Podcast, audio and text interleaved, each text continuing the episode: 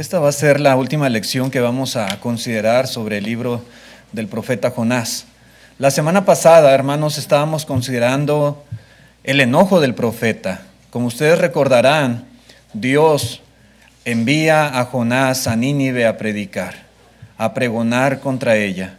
Y dice la escritura que Nínive se arrepiente de sus pecados, que Nínive se convierte de sus malos caminos. Y Dios decide no destruir la ciudad. Jonás, cuando esto sucede, se enoja muchísimo. Él está muy, muy furioso porque Nínive no va a ser destruida.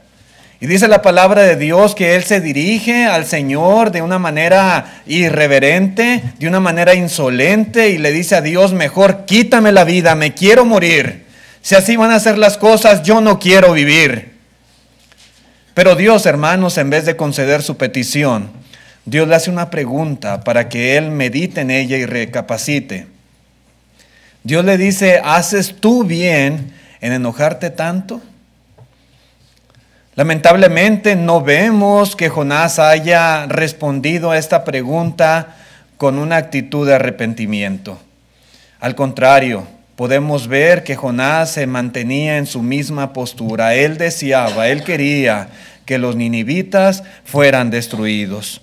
La cuestión es cómo actuará Dios ahora con su profeta. ¿Cómo? No estaba bien Jonás pensando y actuando de esta manera. Pero ¿Qué va a hacer Dios? ¿Cómo rescatarlo de esa condición espiritual? ¿Cómo hacerle reflexionar? ¿Cómo hacerle recapacitar?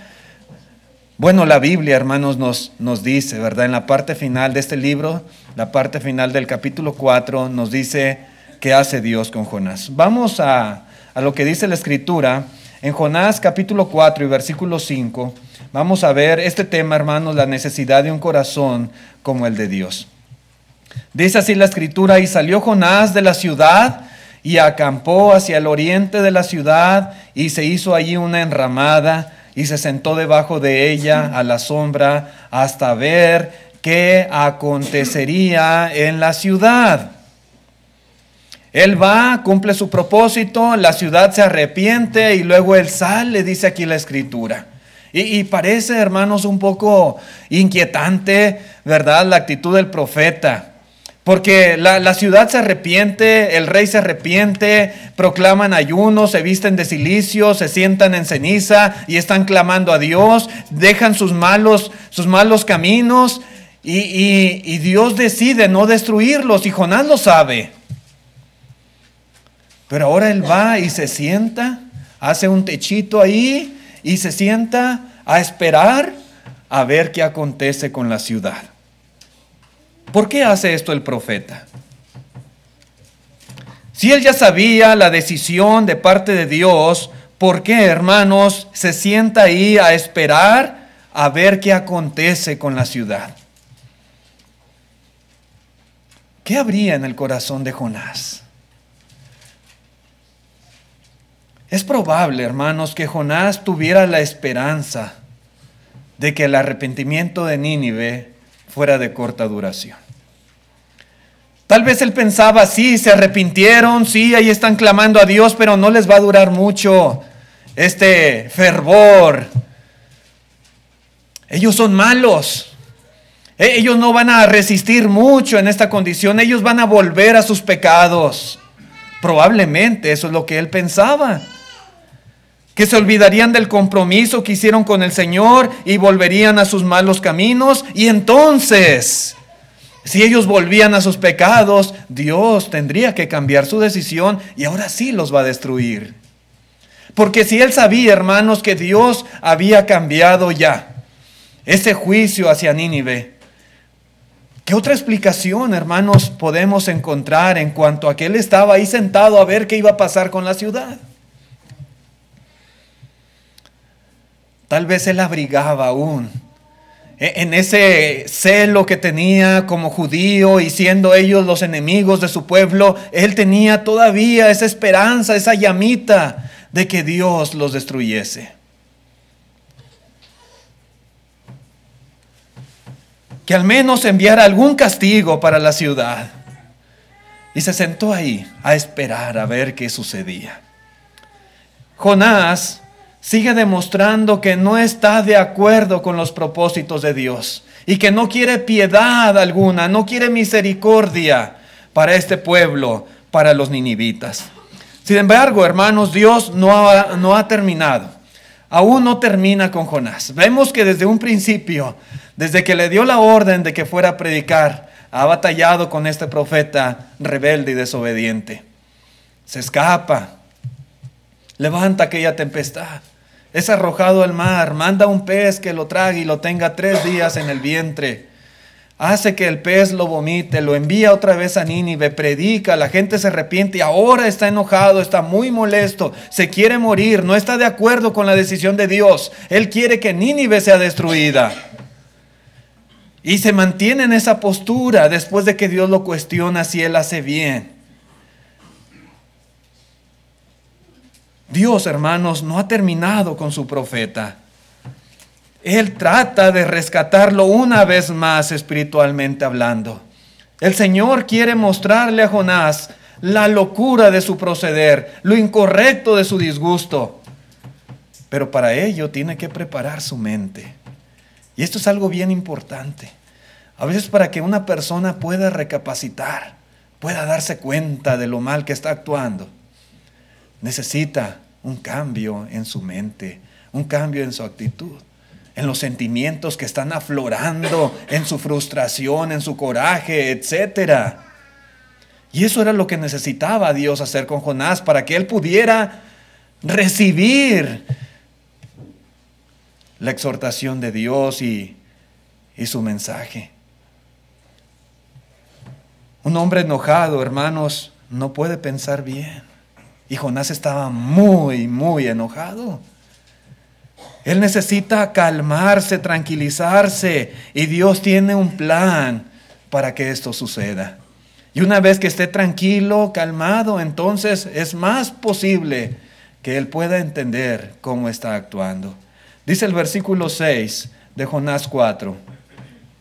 Y preparó Jehová Dios una calabacera, la cual creció sobre Jonás para que hiciese sombra sobre su cabeza y le librase de su malestar.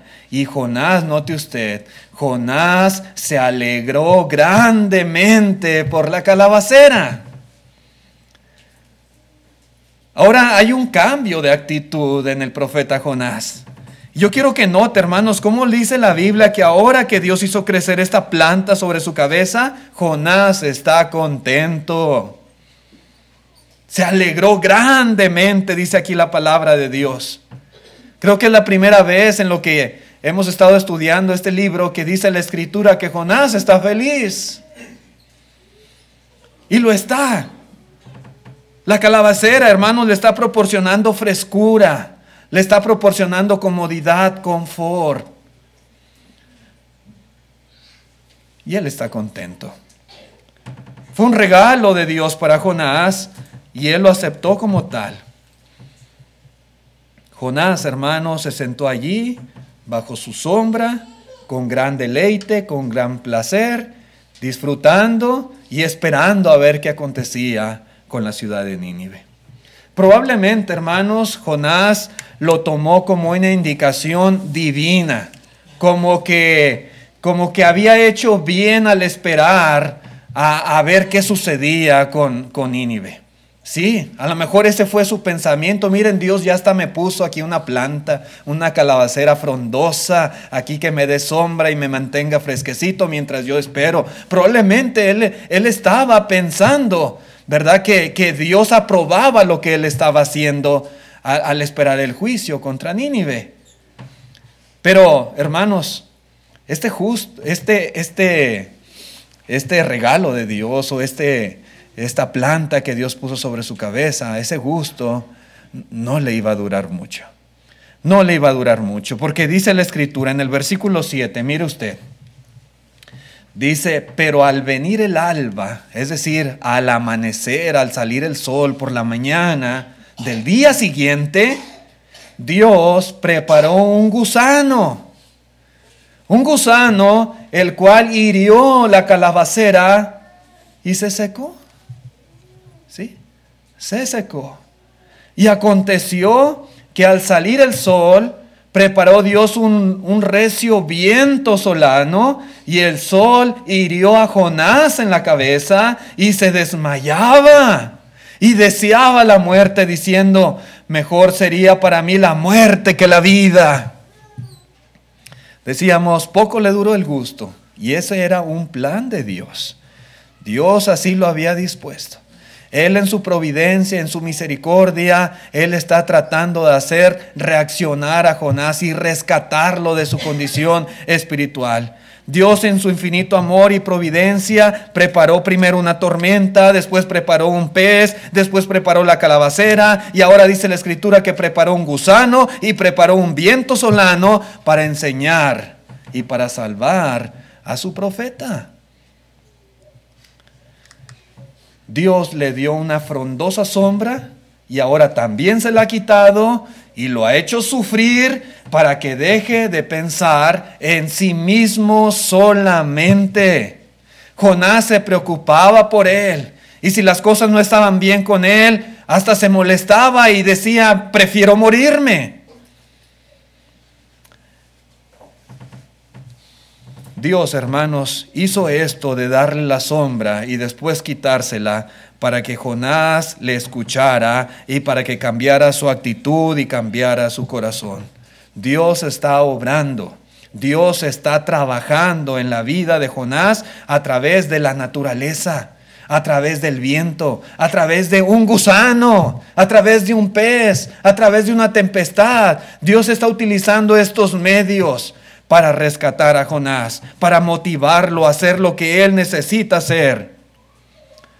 El Señor Jesucristo, hermanos, una vez dijo allá en Juan capítulo 15, versículo 2, el Señor Jesús dice, todo pámpano que en mí no lleva fruto lo quitará y todo aquel que lleva fruto lo limpiará para que lleve más fruto. Y tal parece que eso es precisamente lo que Dios está haciendo con Jonás. Lo está limpiando, lo está podando, lo está preparando para que pueda llevar más fruto para él. Dios conoce el potencial que hay en Jonás. Dios conoce sus aptitudes y también conoce sus debilidades. Y Dios está tratando de ayudarlo a que cambie su corazón, su forma de ver las cosas, su perspectiva del mundo.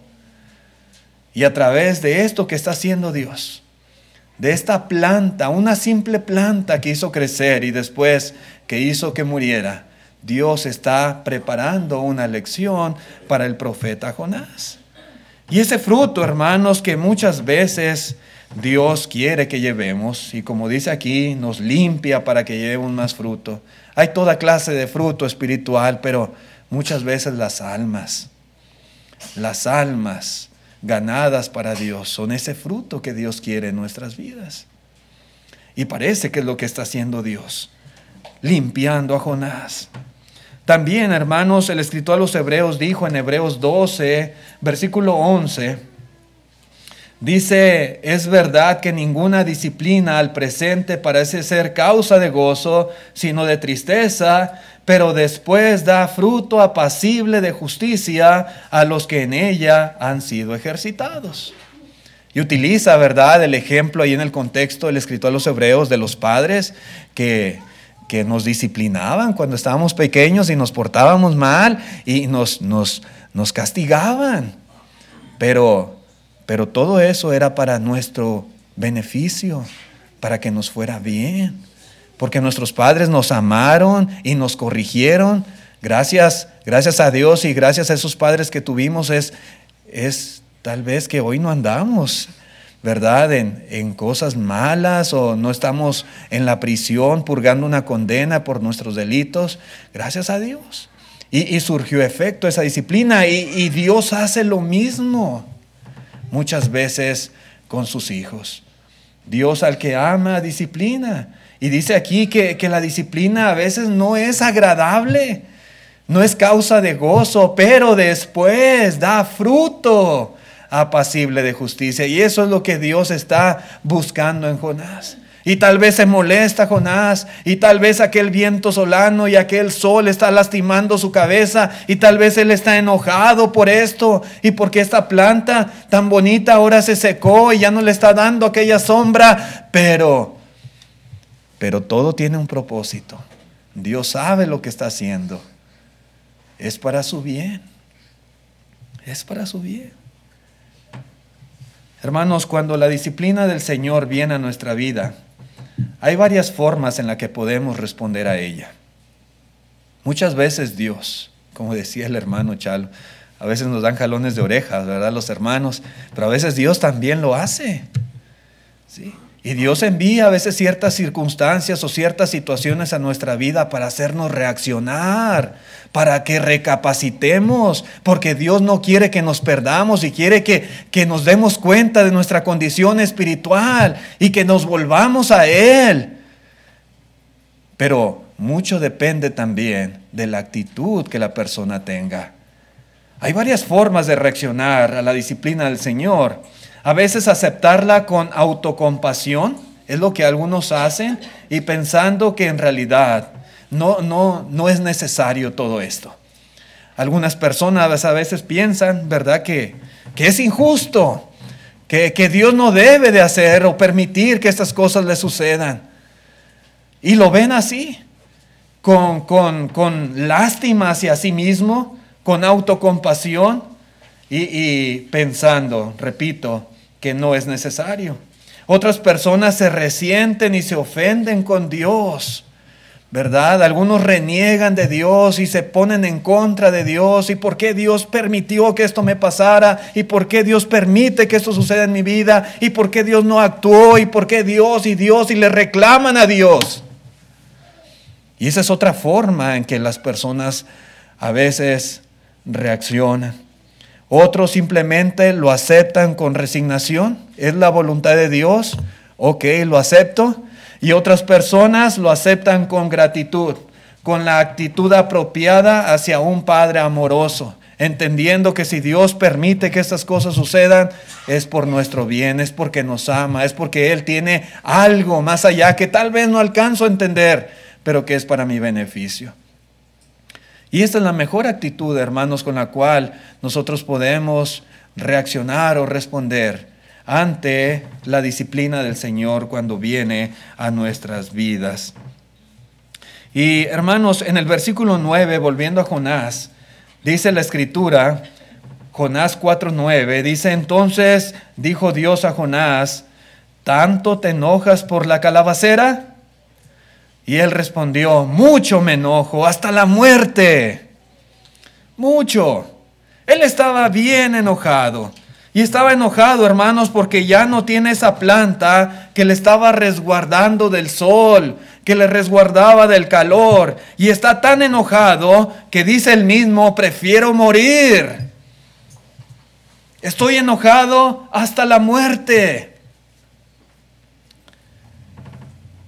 Sin embargo, hermanos, la acción de Dios tiene el propósito de mostrar el interés egoísta de Jonás por su propio bienestar físico, en contraste con su falta de interés por los ninivitas.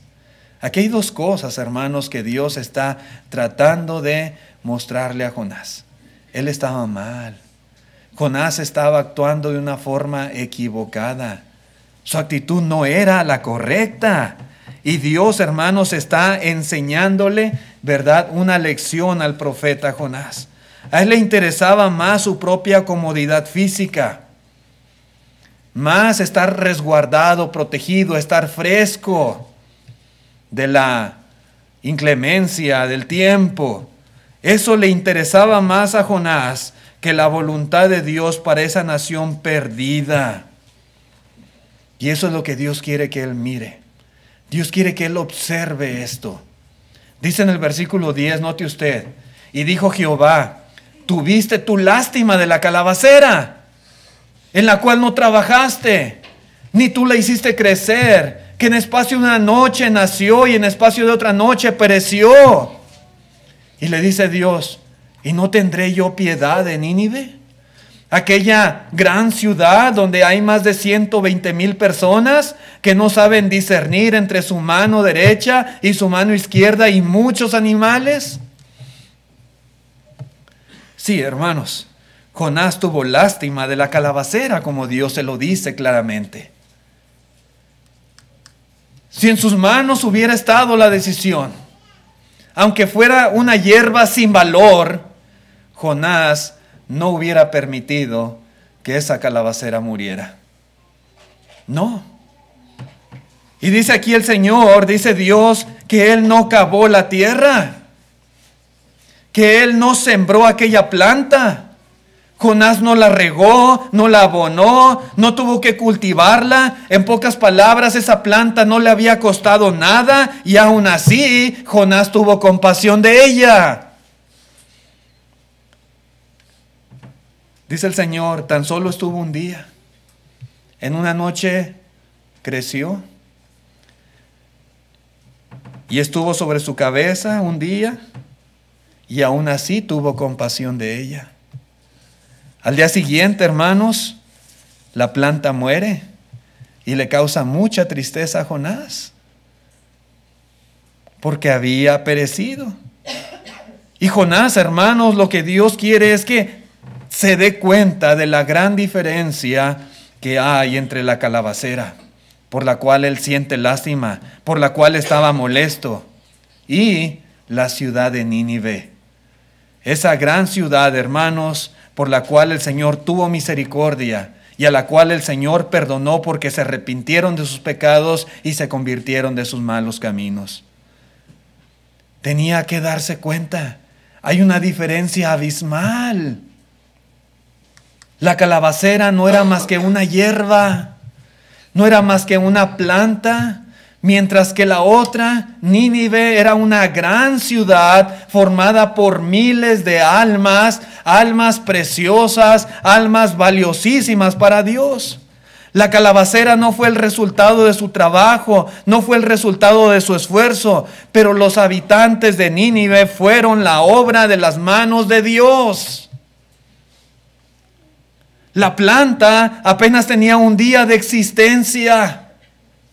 Mientras que Nínive, hermanos, era una de las ciudades más antiguas del mundo. Sí, Dios, hermanos, le dice a Jonás, si tú sientes lástima de esta calabacera, que no te costó, que nada más un día estuvo sobre tu cabeza, que, que no hiciste nada para tenerla, ¿no tendré yo lástima de Nínive? Esta gran ciudad, de estas almas? ¿No tendré yo misericordia de ella? Hermanos, no es difícil de entender. Dios hizo todo esto, hermanos, con el propósito de que Jonás pudiera recapacitar. Así que, hermanos y amigos, Dios creó a las personas y Dios se preocupa por todos. Esta es una gran lección que encontramos aquí. Aún esa ciudad perversa, estas personas que eran malas y pecadoras contra Dios y esa maldad subió hasta la presencia de Dios. Aún Dios se preocupaba por ellos. Aún Dios, hermanos, envió a su profeta a predicarles. Aún Dios trató de rescatarlos para que se salvasen y no fuesen destruidos. Y Dios logró su propósito porque Dios ama a las personas y se preocupa por todos. Dios tiene un profundo interés en su destino eterno. Dios no quiere que ninguno perezca. Existimos millones y millones de seres humanos en este mundo. No hay uno solo que Dios quiera que se pierda. Ni uno. Y esa es una de las realidades que hay para el ser humano. Solamente hay dos destinos eternos. Uno de esos destinos es en el cielo con Dios. Y eso es lo que todos queremos. Un día no vamos a estar en este mundo, nos vamos a ir, pero deseamos ir con Dios. Queremos estar eternamente, como decía nuestro hermano ahorita en la oración. Queremos vivir para siempre con el Señor. Sí. Ojalá, hermanos, que hagamos lo necesario para que así sea. Pero hay otro destino. Y este destino, hermanos, es la condenación eterna. La Biblia le llama el lago que arde con fuego y azufre. El Señor Jesús se refirió a ese lugar como el infierno de fuego. Sí. Y Dios no quiere que nadie perezca y vaya a ese lugar de tormento. Y Dios hace todo lo posible para que las personas se arrepientan y se conviertan a Él y dejen su vida de pecado como lo hicieron los ninivitas. Ese es el deseo de Dios. La cuestión es, ¿no deberíamos nosotros tener un corazón como el de Dios? ¿No deberíamos compartir también este mismo sentimiento? Yo creo que sí. Lamentablemente Jonás no compartía el mismo sentir de nuestro Señor. E, él no pensaba de la misma manera y no estaba de acuerdo con Dios en su misericordia, en su gracia, en su perdón para con esta gente pecadora. No. Las preocupaciones de Jonás, porque las tenía, eran muy egoístas. Jonás se preocupaba por la planta, pero no tanto en sí por la planta, sino por la forma en cómo le afectaba a él que ya no existiera esta planta. Porque al no estar esa enramada, esa calabacera, pues ahora él sufría las consecuencias el sol, el viento, y le lastimaba. Y por eso él, hermanos, estaba enojado. Él se preocupaba por su comodidad, se preocupaba por el calor, por el dolor de cabeza, pero no se preocupaba por los ninivitas. Él estaba ahí a la espera de que Dios hiciera algo y trajera algún juicio, algún castigo para ellos. Sí, hermanos, él quería misericordia, pero solo para sí mismo no para las personas. Jonás quería para él misericordia mientras se hundía en las profundidades del mar y ahí está pidiéndole a Dios y Dios escucha su oración. Él quería para él misericordia cuando sufría de aquel sol abrasador. Pero Jonás solo quería saber de la misericordia de Dios cuando él era el afectado, cuando él quería y necesitaba el favor de Dios. Solamente y bajo esas circunstancias, él quería saber de, esta, de este carácter de Dios. Por eso, hermanos, el Señor está tratando de cambiar su corazón para que aprenda también a tener compasión por los demás. Y eso es lo que Dios quiere de todos y cada uno de nosotros. Nosotros como Jonás servimos a Dios. Y es bueno hasta cierto punto, hermanos, preocuparnos por nuestra comodidad. Pero más importante que eso es preocuparnos por las almas de las personas que nos rodean y tener misericordia para con el mundo que está a nuestro alrededor. Hermanos, amigos, a Dios le encanta amar a la gente. A Dios le encanta salvar a cualquier persona que se arrepienta y se convierta. La cuestión es, nosotros también somos del mismo sentir que nuestro Dios. Amamos también a las personas, aun aquellos que puedan ser tal vez nuestros enemigos como eran los ninivitas de los israelitas? Deberíamos, porque esto es lo que el Señor Jesucristo nos ha enseñado. Si verdaderamente somos cristianos, debemos también preocuparnos y amar a las personas y procurar la salvación de ellos. Dice el Señor en Lucas capítulo 6, versículo 27, Dice, pero a vosotros los que oís os digo, amad a vuestros enemigos, haced bien a los que os aborrecen, bendecid a los que os maldicen y orad por los que os calumnian. Al que te hieren una mejilla, preséntale también la otra. Y al que te quite la capa, ni aun la túnica le niegues. A cualquiera que te pida, dale. Y al que teme, al que tome lo que es tuyo, no pidas que te lo devuelva. Y como queréis que hagan los hombres con vosotros, así también haced vosotros con ellos. Verso 32, porque si amáis a los que os aman, ¿qué mérito tenéis? Porque también los pecadores aman a los que los aman. Y si hacéis bien a los que os hacen bien, ¿qué mérito tenéis? Porque también los pecadores hacen lo mismo. Y si prestáis a aquellos a quienes esperáis, de quienes esperáis recibir, ¿qué mérito tenéis? Porque también los pecadores prestan a los pecadores para recibir otro tanto. Amad pues a vuestros enemigos y haced bien. Prestad, no esperando de ellos nada y será vuestro galardón grande, y seréis hijos del Altísimo, porque Él es benigno para con los ingratos y malos. Sed pues misericordiosos, como también vuestro Padre es misericordioso. Jonás, hermanos, no, no tuvo la oportunidad de leer estas palabras de nuestro Señor Jesucristo, pero nosotros sí. Y si nuestro Dios es misericordioso, y es benigno para con los ingratos y para con los malos. Dice Cristo, ustedes también tienen que ser igual. Si nada más quieren ser buenos con aquellos que los tratan bien, dice, pues qué mérito tienen. Eso hace todo el mundo, pero ustedes deben de ser superiores al resto del mundo. Hermanos, debemos preocuparnos por toda persona. Por nuestros hermanos en la fe, sí y por nuestra familia y nuestros seres queridos, sí. Pero aún por aquellos, tal vez, con los cuales no tengamos un lazo tan cercano y con toda persona, porque Dios ama a todo mundo. Y Dios es misericordioso para con todos y benigno para con todos, porque Dios quiere que la gente no tenga excusa ni pretexto para no creer en Él. Debemos tener una buena actitud.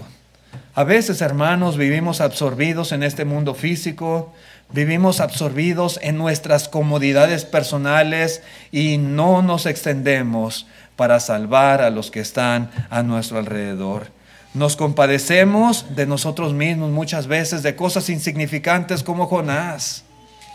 Si nuestro coche se descompuso, pues hermanos, nos compadecemos de nosotros mismos. Si no tenemos aire acondicionado que nos mantenga fresco como la calabacera Jonás, pues hermanos, hasta nos molestamos y estamos disgustados y nos compadecemos. Pobrecito de mí. Si no tengo dinero para irme de vacaciones este, a una isla para, paradisiaca, entonces me compadezco de mí mismo. Pero la pregunta es, ¿nos compadecemos de las almas perdidas como lo hacía Jonás? ¿Tenemos compasión por ellas, así como Dios tiene compasión por el mundo? Debemos darnos cuenta del valor tan grande que tiene salvar un alma para que no perezca eternamente. Esto es valiosísimo, hermano. No hay nada más en el mundo que tenga más valor que rescatar un alma perdida. Así como se preocupó por Nínive, Dios también se preocupa hoy en día por todas las personas. Por un tiempo, hermanos, Dios enfatizó su cuidado por el pueblo de Israel. Sin embargo, aún así, a Dios le preocupaban las demás naciones y, lo vemos aquí, precisamente en el ejemplo de Nínive. Dios, hermanos, aún en ese tiempo, en esa época, estaba preparando un nuevo sistema para traer salvación a todas las naciones. Y llegó el cumplimiento de los tiempos y entonces vino su Hijo Jesucristo, nacido de mujer. Y dice allí en Juan capítulo 3, versículo 16, dice el Señor Jesús, dice, porque de tal manera amó Dios al mundo que ha dado a su Hijo unigénito para que todo aquel que en Él cree no se pierda, mas tenga vida eterna. Allí está la muestra más grande del amor de Dios para con todo el mundo haber enviado a su Hijo Jesucristo. Dios envió a su Hijo. Él vino a este mundo, Él nació, Él cumplió su ministerio y Él estuvo dispuesto a morir para dar su vida como expiación por nuestros pecados. Hermanos, Dios ama a todo mundo, aún a los peores pecadores, aún a los criminales, Aún, hermanos, aquellos que viven en las profundidades del pecado, que viven envueltos en los vicios, aquellas personas tal vez que hacen cosas que, que, que nos desgarran el corazón o que nos irritan o que nos, que nos hacen sentir, hermanos, indignados al escuchar de sus acciones. Dios les ama. Y Cristo también murió por ellos. Y nosotros debemos tener un corazón como el de Dios, de preocuparnos por toda persona. No discriminarle como, como hacía Jonás, ¿verdad? No pensar en nosotros, ojalá Dios los destruya a todos, ojalá Dios acabe con esa gente mala, esos pecadores, ojalá Dios los mande al infierno. No, ese no debe ser el sentir del cristiano. Al contrario, debemos sentir piedad, compasión, misericordia, lástima por el camino en el cual se encuentran y hacer algo para que ellos se salven y se conviertan y no perezcan eternamente. El capítulo 4, hermanos, de este libro nos enseña como lección principal establecer correctamente nuestras prioridades. Los siervos de Dios debemos valorar mucho más las cuestiones espirituales que las físicas y especialmente debemos procurar la salvación de las almas perdidas. Esa es la lección, hermanos, que nos da el capítulo 4 aquí del libro de Jonás. El dinero, el trabajo, el entretenimiento, los, los, deportes, las reuniones familiares y todos los asuntos materiales, todos los asuntos físicos, hermanos, son temporales. Igual que aquella calabacera que creció sobre la cabeza de Jonás y que se secó al siguiente día. Los beneficios de estas cosas, de las cosas de este mundo, duran solamente por un poco de tiempo y nada más. Pero la salvación del alma, como fue la salvación de los ninivitas, esa salvación, hermanos, tal vez de nuestros hijos, tal vez de nuestros familiares, tal vez de nuestros amigos y conocidos, la salvación de todos aquellos que nos rodean, hermanos, es muchísimo más importante y va a tener repercusiones por toda la eternidad. Son de mucho mayor importancia, hermanos, estas cosas espirituales que las cosas perecederas de este mundo. Hermanos, podemos darnos cuenta de esta realidad. Podemos nosotros establecer correctamente un orden de prioridades en nuestra vida y enfocarnos en las cosas que son de mayor valor? ¿Tenemos un corazón como el de Dios nosotros? Ojalá que sí, hermanos, porque esa es la enseñanza que está tratando Dios de darle a Jonás y que también nos está tratando de dar a nosotros. La historia de Jonás, hermanos, llega hasta aquí. Aquí termina el libro y no sabemos con exactitud qué pasó con él. Sin embargo, podemos inferir, al menos percibo esto, hermanos, al leer este libro y al haberlo estudiado, que Jonás, por medio de esta enseñanza de Dios, pudo convencerse de su pecado y de su locura. Y para mostrar su arrepentimiento por ello, Jonás escribe este libro. ¿Sí?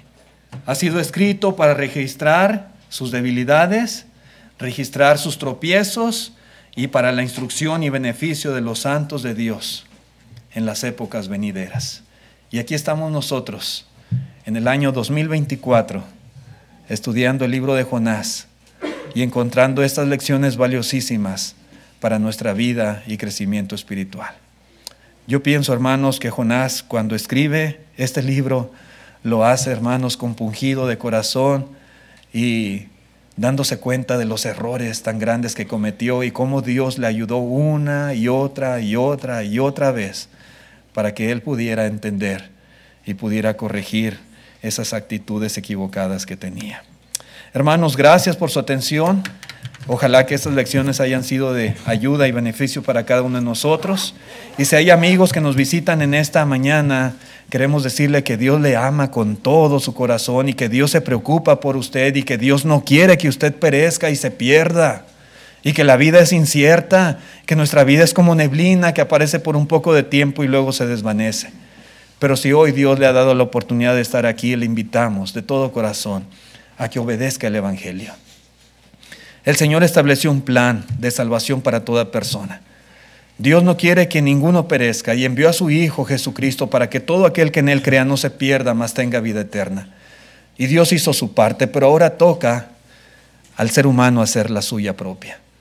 Si el humano no hace lo que le corresponde, no puede ser salvo. Necesita también actuar y necesita hacer lo que Dios ha ordenado. Primeramente oír su palabra, porque la fe viene por el oír. Y después hay que creer con todo el corazón, creer en Cristo y creer en el mensaje del Evangelio. Necesitamos también confesar con nuestra boca que Jesucristo es el Hijo de Dios y necesitamos arrepentirnos de nuestros pecados. Y una vez arrepentidos y una vez confesada nuestra fe, ser bautizados, sepultados en agua en el bautismo, para ser sepultados juntamente con Cristo y que nuestros pecados sean lavados en su sangre preciosa. Si hay algún amigo que en esta mañana quisiera venir a la obediencia del Evangelio, venir a los pies de Jesús y ser salvo, le invitamos de todo corazón. Vamos a cantar un himno y después del himno, pues haremos la pregunta por si hay alguna persona en esta mañana. Su hermano del himno puede...